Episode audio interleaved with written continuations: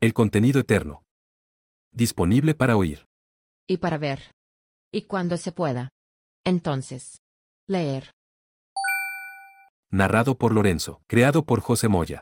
Todo tu cuerpo es un conglomerado de proteínas. Las estructuras y sus funciones son posibles por esas proteínas. El colágeno, por ejemplo, es una de las proteínas más abundantes del cuerpo y su degradación se acelera con las radiaciones solares.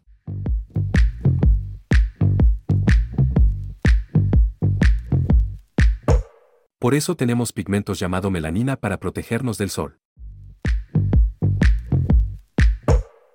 Cuando perdemos colágeno nuestra piel se arruga y aparecen los signos de vejez prematura.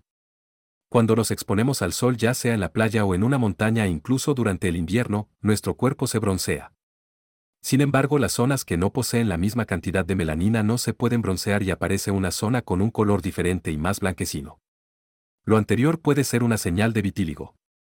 En los próximos episodios explicaré sobre la salud y las enfermedades y aunque me refiera a una enfermedad específica todos mis consejos son aplicables a muchas otras alteraciones que atacan nuestra salud. De manera que si no estás familiarizado con una enfermedad puedes comprender mucho sobre otras ya sean diferentes o similares. El enfoque que sigo no es tratar enfermedades sino tratar enfermos y a personas aparentemente saludables para conservar y mantener su estado de salud. En el episodio 2 expliqué que las enfermedades se pueden evitar. En el episodio 10 expliqué que se debían realizar un análisis de su saliva. Y en el episodio 14 hablé sobre una crema llamada Newbit que sirve para controlar enfermedades específicas. En el episodio 15 detallé cosas interesantes sobre el código que produce algunas enfermedades.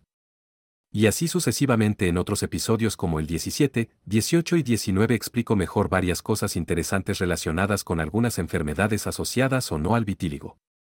En los próximos episodios te hablaré sobre cosas que te pueden ocurrir y se pueden evitar si se detectan a tiempo y se tratan precozmente. Haga sus comentarios en la pregunta que le hacemos y especifique cuáles son sus preferencias para complacerlo. Por favor al final conteste qué le pareció esta explicación. Así sabremos si debemos añadir temas como este.